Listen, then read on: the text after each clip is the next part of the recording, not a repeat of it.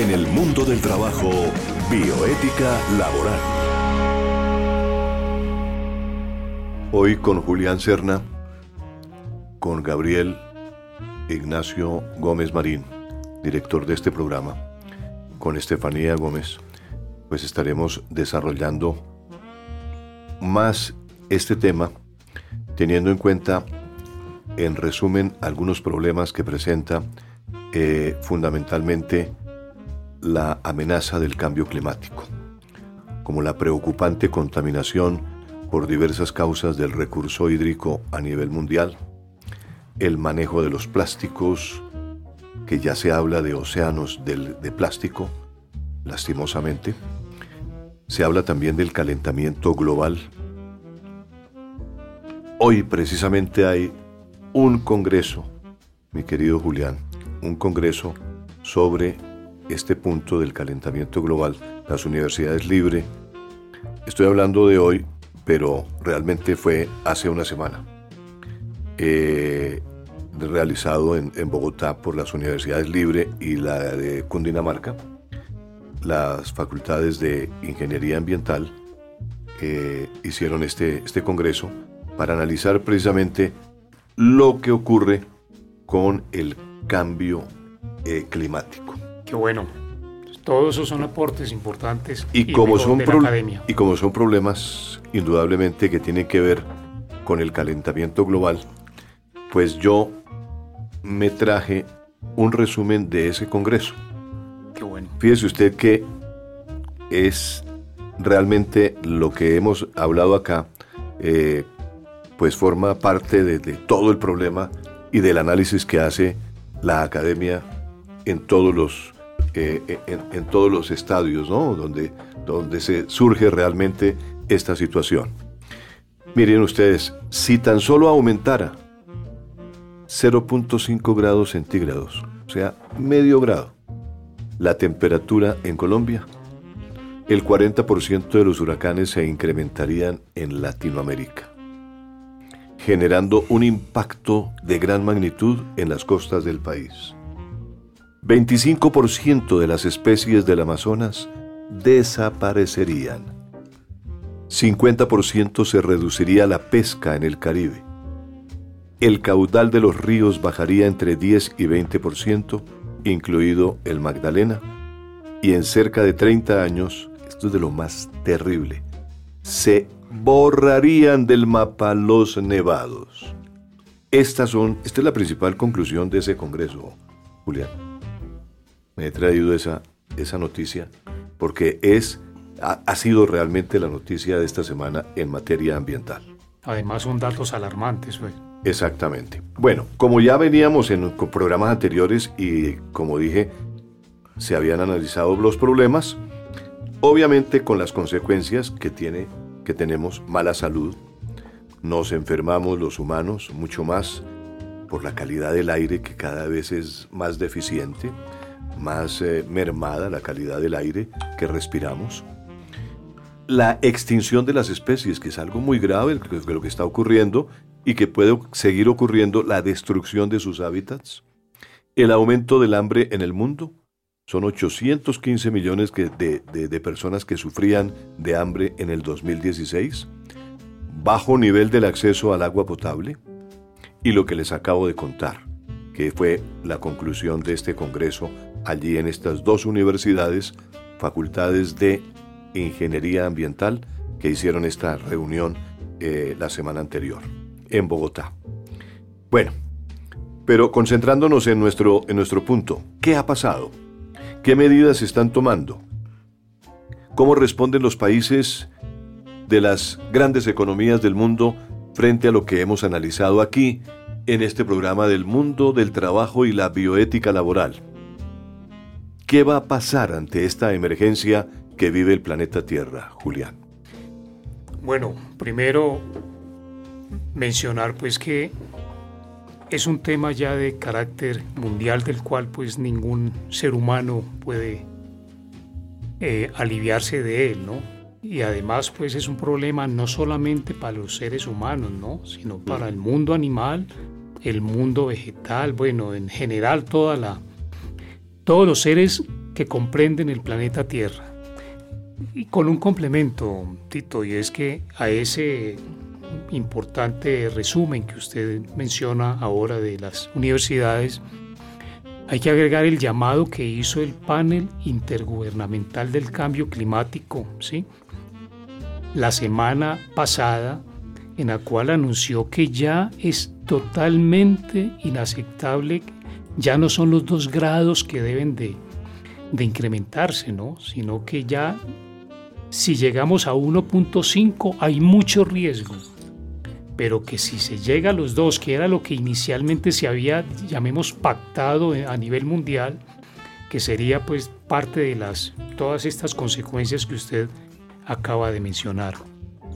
Pero lo que, lo que hoy de pronto nos, nos compromete es mirar qué alternativas está expresando el, cambio climático, ¿no? Y ahí es donde salen unas oportunidades para muchos de los, de los problemas graves que venía afrontando el ser humano, es donde aparecen eh, eh, estas, estas alternativas, ¿no? Eh, ya hemos, hemos comentado el tema de, de, la contaminación, por ejemplo, ¿no? La contaminación de las aguas es un tema de muchos años, ¿sí? Cuando yo fui director de una corporación autónoma, el, tema de la contaminación de las aguas en mi departamento ya era tema de, de preocupación, ¿no? Sí, claro. Pero, ¿qué pasa hoy en día? Ya esa, eso entró a formar parte de, esa, de esos los compromisos mundiales para enfrentar un, un problema de una marca mayor que llamamos cambio climático, pero que ya para enfrentarlo tenemos que tocar el tema de las basuras, el tema de la contaminación, el tema del aire, ¿sí? el tema de los suelos. Todos son factores que ya entran a sumar que deben de necesariamente tocarse para lograr avanzar en la solución al problema. Entonces, Julián, se podría suponer que gran parte de los problemas que estaban enfrentando muchos seres vivos del planeta y que no merecían la más mínima atención, ya están formando parte de la agenda de muchas instituciones del planeta también, para ser considerados dentro de las prioridades mundiales en la lucha contra el cambio climático. Esa es la idea, Tito. Ahora, de otra parte, hasta aquí podríamos determinar que esto es parte de la suma de muchas voces de alerta y de muchos años de insistencia para que se pusieran en evidencia problemas antes enunciados y a fe que se está logrando. Ahora, como una segunda fase y de igual manera, partiendo como actor principal la lucha directa contra el cambio climático, ya se han identificado iniciativas que de alguna forma apuntan a aprovechar la actual coyuntura mundial que hoy vive la humanidad frente a esta grave amenaza, como lo acabamos de mencionar. Por siempre, mi querido eh, Gabriel, se ha dicho que detrás de un grave problema puede existir una excelente oportunidad, ¿no es cierto? Mira, ahí es donde entra el concepto de ecología profunda y nos permite por primera vez, a raíz del desafío global del cambio climático, unificar todas las razas, todas las ideologías, todos los conceptos, los preconceptos, todas las religiones en un tema, la sobrevivencia del planeta y de la especie humana. Ya lo había definido un ingeniero forestal que se llama Fritz Leopold, que acuñó el término bioética en 1927. Él, él, habló, basado en los temas forestales, por primera vez de la palabra bioética, un alemán. Y Potter, en 1971, que es el denominado padre de la bioética, expresó, ya no podemos permitirnos quedarnos en varios tipos de moral. Hay una sola moral, dijo Potter. ¿Cuál es? La especie humana. Entonces no podemos desgastarnos en discusiones ideológicas si hay un problema más importante. Y ahí es donde empieza la ecología profunda y la palabra bioética, que es la ética de la vida. Y esto se esparce o se difumina en todos los aspectos cotidianos del ser humano, entre ellos el trabajo. Entonces, ¿qué desafío nos da el cambio climático? Nuevas formas de pensar unificadas, integrar todos los conceptos en uno solo y empezar a tratar uno a uno los temas morales del hombre en relación a ese desafío. Y el tema que hoy Julián muy juiciosamente nos ha investigado es qué, qué beneficios nos traería pensar en el cambio climático. Y son muchos. Por ejemplo, empecemos con un tema que nos incumbe a todos, el tema automotriz. Ya los carros en la Unión Europea, a partir del próximo año, deben ser híbridos. ¿Qué quiere decir eso? Que no solo van a funcionar por carbón, sino van a tener componentes eléctricos. Eso es a, raíz de qué? De un fallo de un magistrado alemán que dijo que está por encima de la movilidad humana la calidad del aire del ciudadano alemán. Entonces, ¿qué, qué ordenó? Ordenó que de ahora en adelante deben reducirse por parte de los vehículos el uso de gas carbónico o de elementos petrolizados y debe empezarse a darse paso, a lo agrícola. Precisamente hace una semana eh, leía yo que eh, los famosos buses de dos pisos van a ser eliminados también están eh, programando una eliminación de aquí al año 2019-2020. La totalidad de los buses van a ser cambiados en Londres, en, Inglaterra. Esos buses van a desaparecer porque están contaminando, ya son, son buses que contaminan mucho y entonces eh, en, esa, en esa parte del, de la City no se va a permitir eh, la, más la circulación de ese tipo de vehículos. Entonces, eh, vemos que las ciudades están tomando medidas muy, muy convenientes para la, salud del pueblo, ¿no? La salud de las, de las personas, que es lo más importante para conservar la especie, ¿no?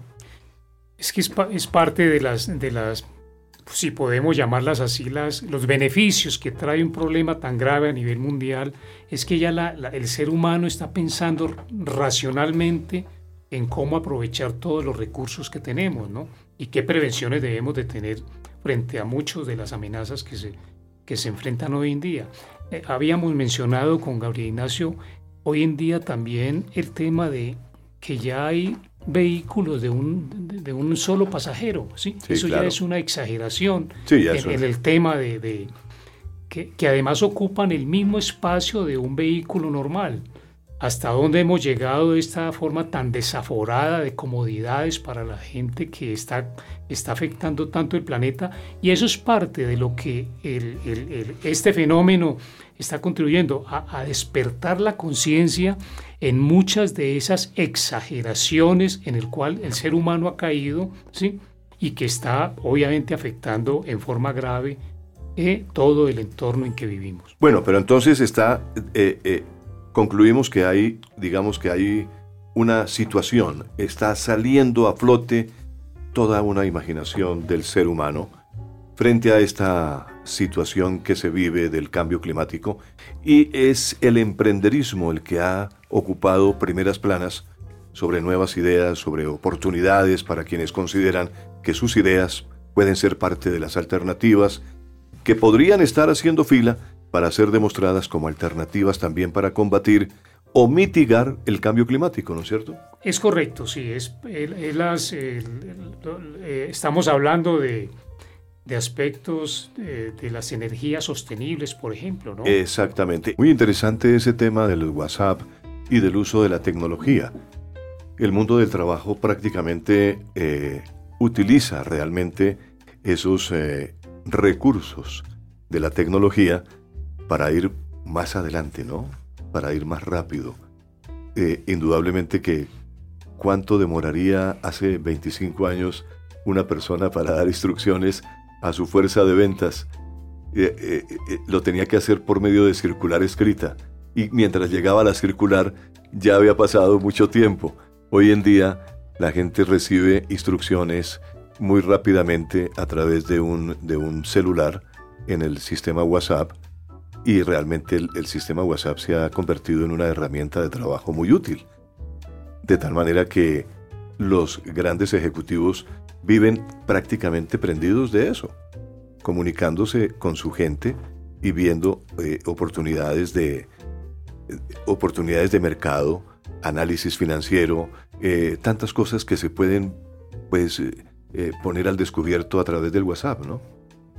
Y, y este fallo lo seleccionó la Corte Constitucional por ser un tema que tiene unos vacíos. Claro. En tiempo real pueden pasar muchas cosas. Y una de ellas es que tanto puede abusar el empleador como el trabajador. En este caso concreto, hubo un abuso de un trabajador perteneciente a un sindicato porque llamó a obstaculizar las actividades que le correspondían en un WhatsApp semipúblico de la empresa que se encargaba precisamente de gestionar estas actividades. Por eso el fallo de la Corte fue a favor de la empresa y en contra del trabajador, porque hubo en este caso, en la ponderación de derechos, un análisis donde hay un abuso del trabajador para manipular y afectar la gestión de comercial de la empresa. Claro. Es decir, eh, lo más importante de esta, de esta, de esta sentencia, si se puede decir, eh, lo más importante también es que deja sentado un precedente de que las cosas cuando están escritas, escritas están, ¿no? Lo escrito, escrito está. Y eso es un, eso es un punto eh, importante del WhatsApp. Que tú recibes una instrucción y tú recibes algo, es, es por escrito, ¿no? No es que te llamaron la atención, ni es que te llamaron, eh, ni es que te, te, insultaron, ni nada de cosas. No, lo escrito, escrito está.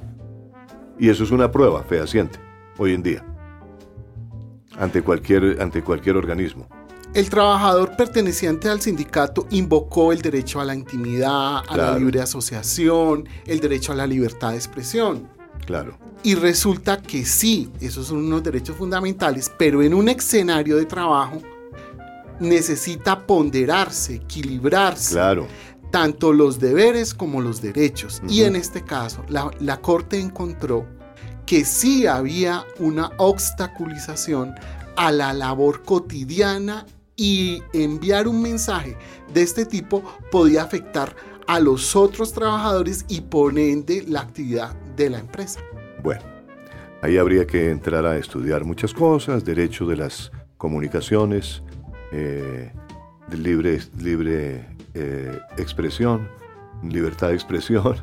Eh, derecho de asociación. Derecho de asociación, en fin, tantas cosas que, convergen realmente en ese tipo de, situaciones, ¿no? Muy bien. bueno, desde este tema pasemos entonces a lo que veníamos tratando y es el reto de identificar las alternativas que bajo la mente de cada ser humano contemple medidas para combatir el cambio climático. Qué bueno sería tener eh, que cada habitante de la Tierra tuviera conciencia de eso, Julián, ¿no es cierto? Esa es la idea, Tito. Y, claro. Y, y, el mecanismo es, es muy loable en el sentido de que la gente ya le está encontrando sentido al paisaje, al aire puro, al agua limpia, a los escenarios para diversión sana, ¿sí? El, el aviturismo es una ya es esencia fundamental en cualquier eh, escenario de vacaciones, ¿sí? Aquí hacemos un poquito del abogado del diablo, ¿no? Sí. Un poquito del abogado del diablo porque queremos también sacar a la luz pública qué oportunidades tiene ese cambio climático para los seres humanos, porque no es que solamente es un problema, no, hay, hay oportunidades también. Y esas oportunidades es, por ejemplo, sacar lo mejor de cada uno de nosotros. De acuerdo, Tito.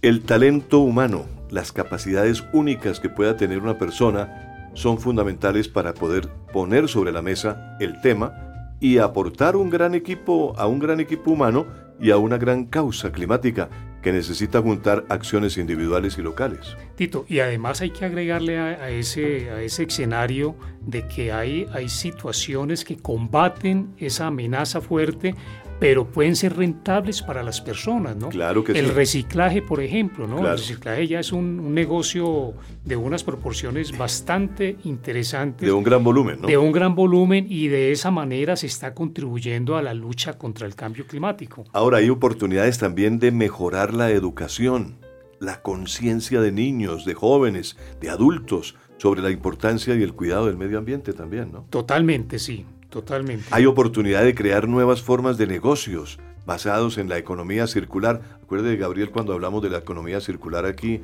en este programa. Y han aparecido en los últimos 20 años nuevas industrias relacionadas con el cambio climático.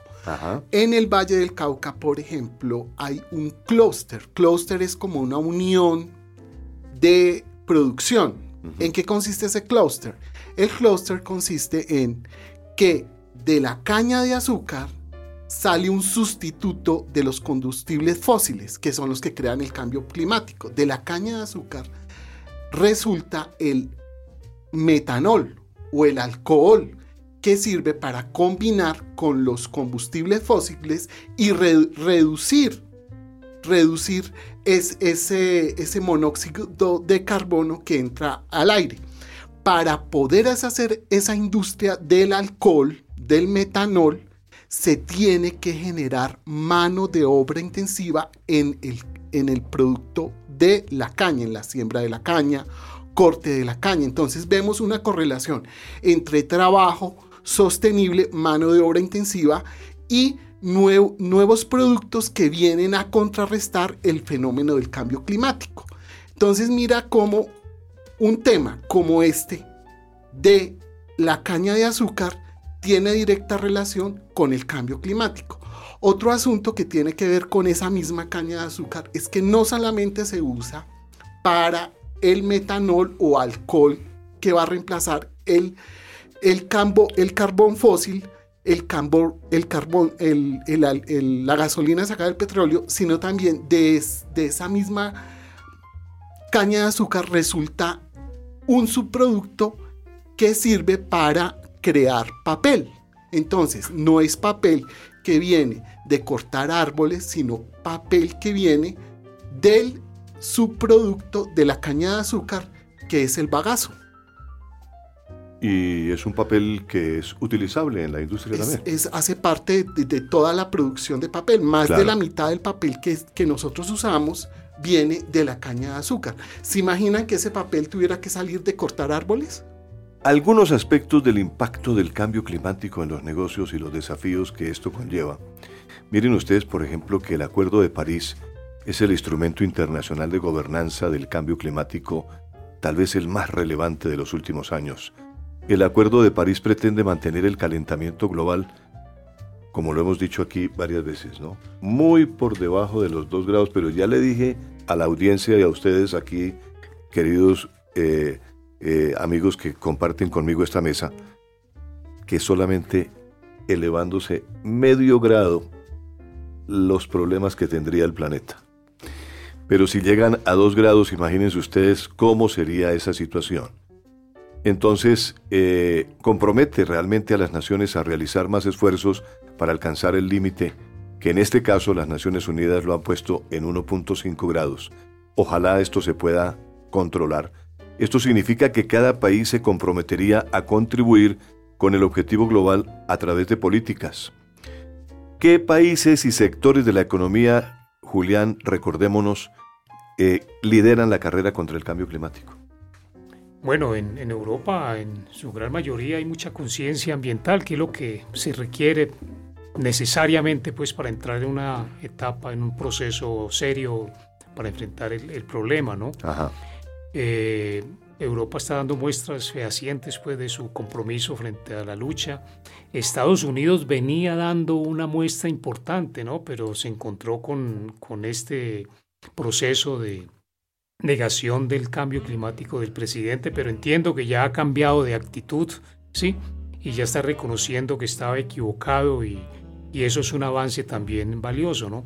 Colombia también está avanzando, para no ser injusto, ¿no? Colombia está avanzando fuertemente en, en procesos, eh, especialmente en temas de contaminación, en temas de reciclaje, en temas de paisaje, manejo de los paisajes, claro. como herramientas importantes para crear conciencia colectiva frente a una problemática que se requiere, en principio, eso, crear esa conciencia frente a una amenaza que tenemos muy, muy cercana. Y para los inversionistas y para los, eh, los empresarios, pues obviamente eh, resulta aquí una gran oportunidad, ¿no? Que, que, que tienen que enfrentar unos desafíos eh, muy, muy concretos eh, frente a los acuerdos climáticos, ¿no? Totalmente de acuerdo, Tito. Ese, el, empresarismo colombiano se está dando cuenta de esas posibilidades y están buscando alternativas que conlleven eh, el manejo, el manejo del tema, así sea con dividendos para ellos, y eso es importante que, que se dé. Yo creo que es un mecanismo muy adecuado y ojalá haga carrera, ¿no? De que vea a la gente oportunidades cuando va a apoyar eh, la lucha contra el cambio climático, si ve oportunidades para tener algunas utilidades personales o colectivas, qué bueno, ¿no? De eso se trata. Y lo interesante de este programa, que es un especial sobre oportunidades que da el cambio climático en la investigación que nos preparó el doctor Julián Cerna, él nos habla de industrias que también se están activando a raíz de esto. ¿Cuáles industrias? La industria de la construcción. En este momento, todo lo que tiene que ver con ingeniería y constructor, al, al incorporar el tema del cambio climático, modifica toda su estructura de elaboración. Entonces, se está hablando de que los edificios sean autosostenibles, que tengan sistemas solares, que tengan recuperación de agua lluvias que tengan adentro elementos biofílicos. Por ejemplo, en los sitios de trabajo que haya el componente natural verde. Todo esto impacta la industria de la construcción, la industria de la ingeniería. Otro tema que también se está, digámoslo así, abriéndose paso en el mundo de la energía, de las empresas de energía, es que ya únicamente están trabajando el tema de los fósiles, de los carbones fósiles, que es el petróleo, sino también está hablándose de bajar impuestos para la industria eólica, o sea, la que viene del viento. Correcto. Por ejemplo, en La Guajira se está desarrollando ese potencial. La industria que viene de la energía alternativa del sol. Y así están apareciendo formas distintas de invertir en el tema de la energía a largo plazo. Vamos a ir a la música unos minuticos y cuando regresemos, precisamente parte de ese lado bueno del cambio climático, vamos a tener oportunidad también de hablar un poquitico de esa, de esa parte que todo, todo no puede ser malo, ¿no? Es correcto. Ahí también el lado bueno y hay que mirarlo, hay que observarlo y hay que analizarlo y a ver cómo se puede aprovechar. Perfecto, y si trae beneficios, pues fantástico. En el mundo del trabajo, políticas públicas de Estado. Cuando estamos analizando realmente un problema, siempre debe salir una solución. Y un estudio reciente de la revista Nature eh, revela hasta qué punto el aumento del dióxido de carbono CO2 pues ha reverdecido a la Tierra durante las últimas tres décadas. Debido a que el CO2 actúa como un fertilizante, alrededor de la mitad del total de las tierras con vegetación está persistentemente más verde en la actualidad. Esto debería ser un motivo de gran alegría. En cambio, la BBC se centró en advertir que no debemos dejar de preocuparnos por el calentamiento global y por amenazas tales como el derretimiento de glaciares y de tormentas tropicales más graves. Muchos otros medios de prensa importantes ni siquiera informaron sobre el estudio. Nuestra conversación climática está ladeada. Existe un amplio margen para sugerir que el cambio climático ha causado tal o cual problema, pero cualquier mención a aspectos positivos pues también es desaprobada. Hemos sabido durante décadas, que el aumento del CO2 y de precipitaciones haría que el mundo sea mucho más verde, hacia finales del siglo, es probable que la biomasa mundial haya aumentado en un 40%. Y del mismo modo sabemos que muchas personas mueren de frío que de calor.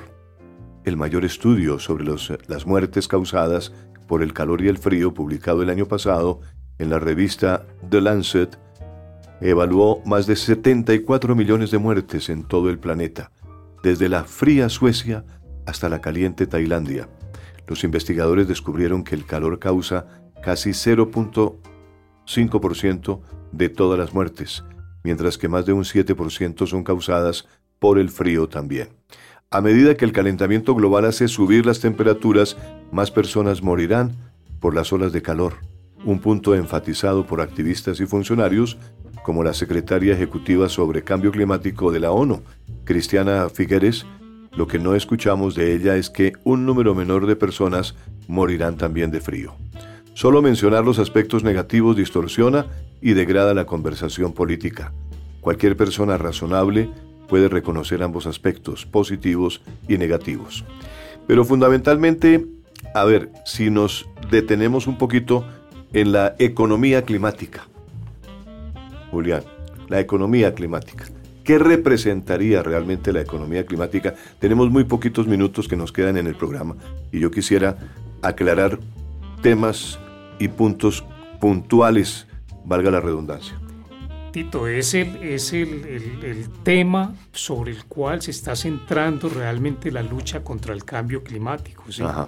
Ver la posibilidad de oportunidades dentro de este mare magnum que ha ocasionado a nivel mundial el cambio climático, ver oportunidades para generar, para mover la economía, si se puede llamar así, pero buscando alternativas ¿sí? de lucha contra el cambio climático. Básicamente esa es la idea general y mundial que se está gestando en este momento. Claro, lo que decía Andrew Hoffman, ¿no? Que hay que darle una, un cambio al cambio de paradigma prácticamente al, asunto. Es correcto, sí. Y, aparecen, mira, una ventaja del cambio climático es, es, que ahora en esa parte de la economía climático ya, por ejemplo, toda la Unión Europea tiene en su sistema económico un rubro para comprarle a los países que emiten oxígeno, como los que tienen que ver con el Amazonas, por cada oxígeno que producen esas selvas, la Unión Europea paga para que no se deforesten estas selvas y continúan produciendo oxígeno.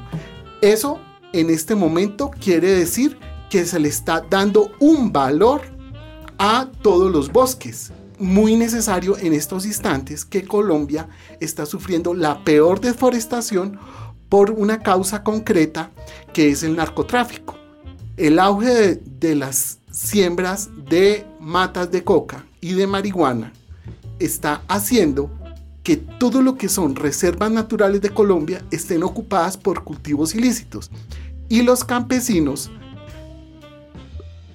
ganan más participando de esos cultivos que en cultivos no tradicionales. Entonces ahí viene ya un tema que es también sustituir cultivos y enfrentar el problema de la destrucción de bosques por los cultivos ilícitos como un problema global y hacer conciencia en los países consumidores de que ellos, esos consumidores, están creando una consecuencia de destrucción de bosques. No sé, Julián, respecto a ese tema, que, que nos puede como profundizar? No, eso ha hecho carrera, pues viene desde hace varios años en Colombia, esos aportes que se vienen haciendo precisamente para contrarrestar la deforestación, pero eh, todavía falta fortalecer mucho. Usted acaba de mencionar el problema grave, pues este tipo de oportunidades que le dan a Colombia, pero viene eh, las, hectáreas eh, en incremento de, de, los cultivos ilícitos. Entonces es parte, es parte de lo que el país debe de comenzar a consolidar, cómo contrarrestamos para aprovechar totalmente esas oportunidades que existen para enfrentarlas, eh, en este caso la deforestación. Claro, eh, países por ejemplo como, como Uruguay y como Canadá que han dado ya libertad para vender marihuana, ¿no? Oficialmente y, legalizando su consumo, pues eh, yo pienso que todo eso tiende a normalizar los precios, a normalizar los cultivos, a que no se incentive tanto esa parte, porque va a haber un control, ¿no? Un control efectivo en el consumo y en, los precios. Ahora, los crecientes precios de combustible, no se lo olvide Gabriel y, Julián, y que los crecientes precios de combustibles fósiles están ya generando incentivos para el cambio tecnológico de los patronos de consumo también. Están surgiendo, por ejemplo, oportunidades para el crecimiento de empresas productoras de energías limpias y de biocombustibles que no afecten la oferta de alimentos y que no utilicen tierras agrícolas. Esa es las oportunidades que está dando este fenómeno mundial. Exactamente. Personas que ya se han salido del esquema y han logrado llegar a muchas más oportunidades eh, sin afectar pues el cambio climático. Los productos orgánicos serán abundantes en los estantes de los supermercados. Colombia tiene amplias posibilidades de generar energías limpias aprovechando la fuerza del agua, el viento y la luz de del sol, ¿no? la oferta de gas natural y la posibilidad de producir de manera sostenible biocombustibles implican ventajas comparativas notables. Bueno, esto ya es claro para los inversionistas internacionales que durante los últimos dos años, especialmente, han llegado a aprovechar esas ventajas. Varios fondos de inversión, fondos de capital privado, inversionistas y empresarios extranjeros, pues han venido buscando y han encontrado oportunidades para el desarrollo de proyectos de generación de energías limpias y de producción de biocombustibles. Es bueno resaltar que algunos empresarios y sectores ya han comenzado también a detectar y a dimensionar esas oportunidades. Se necesita de todas maneras que el Estado, que el gobierno, que el sector privado entienda la importancia que para nuestra economía y el bienestar de nuestra población representa desarrollar una estrategia de competitividad también, ¿no? Es correcto. Ahora, para terminar ya el programa, porque se nos acaba el tiempo, eh, eh, sería bueno eh, rematar hablando muy rápidamente de qué tipo de manufactura internacional de papel y empaques, como lo decía Gabriel, se está desarrollando. Hay una compañía que se llama Mondi, que es una manufacturera internacional de papel y empaques que expone que la metodología les ayudó a identificar y priorizar los problemas y les dio un lineamiento para convertir riesgos en oportunidades. Toda una metodología que ha demostrado además ser una herramienta de gran utilidad para anticipar nuevas políticas de gobierno y de mercado gestionar los conflictos sobre recursos e identificar las opciones para mejorar el equilibrio entre los servicios de los ecosistemas.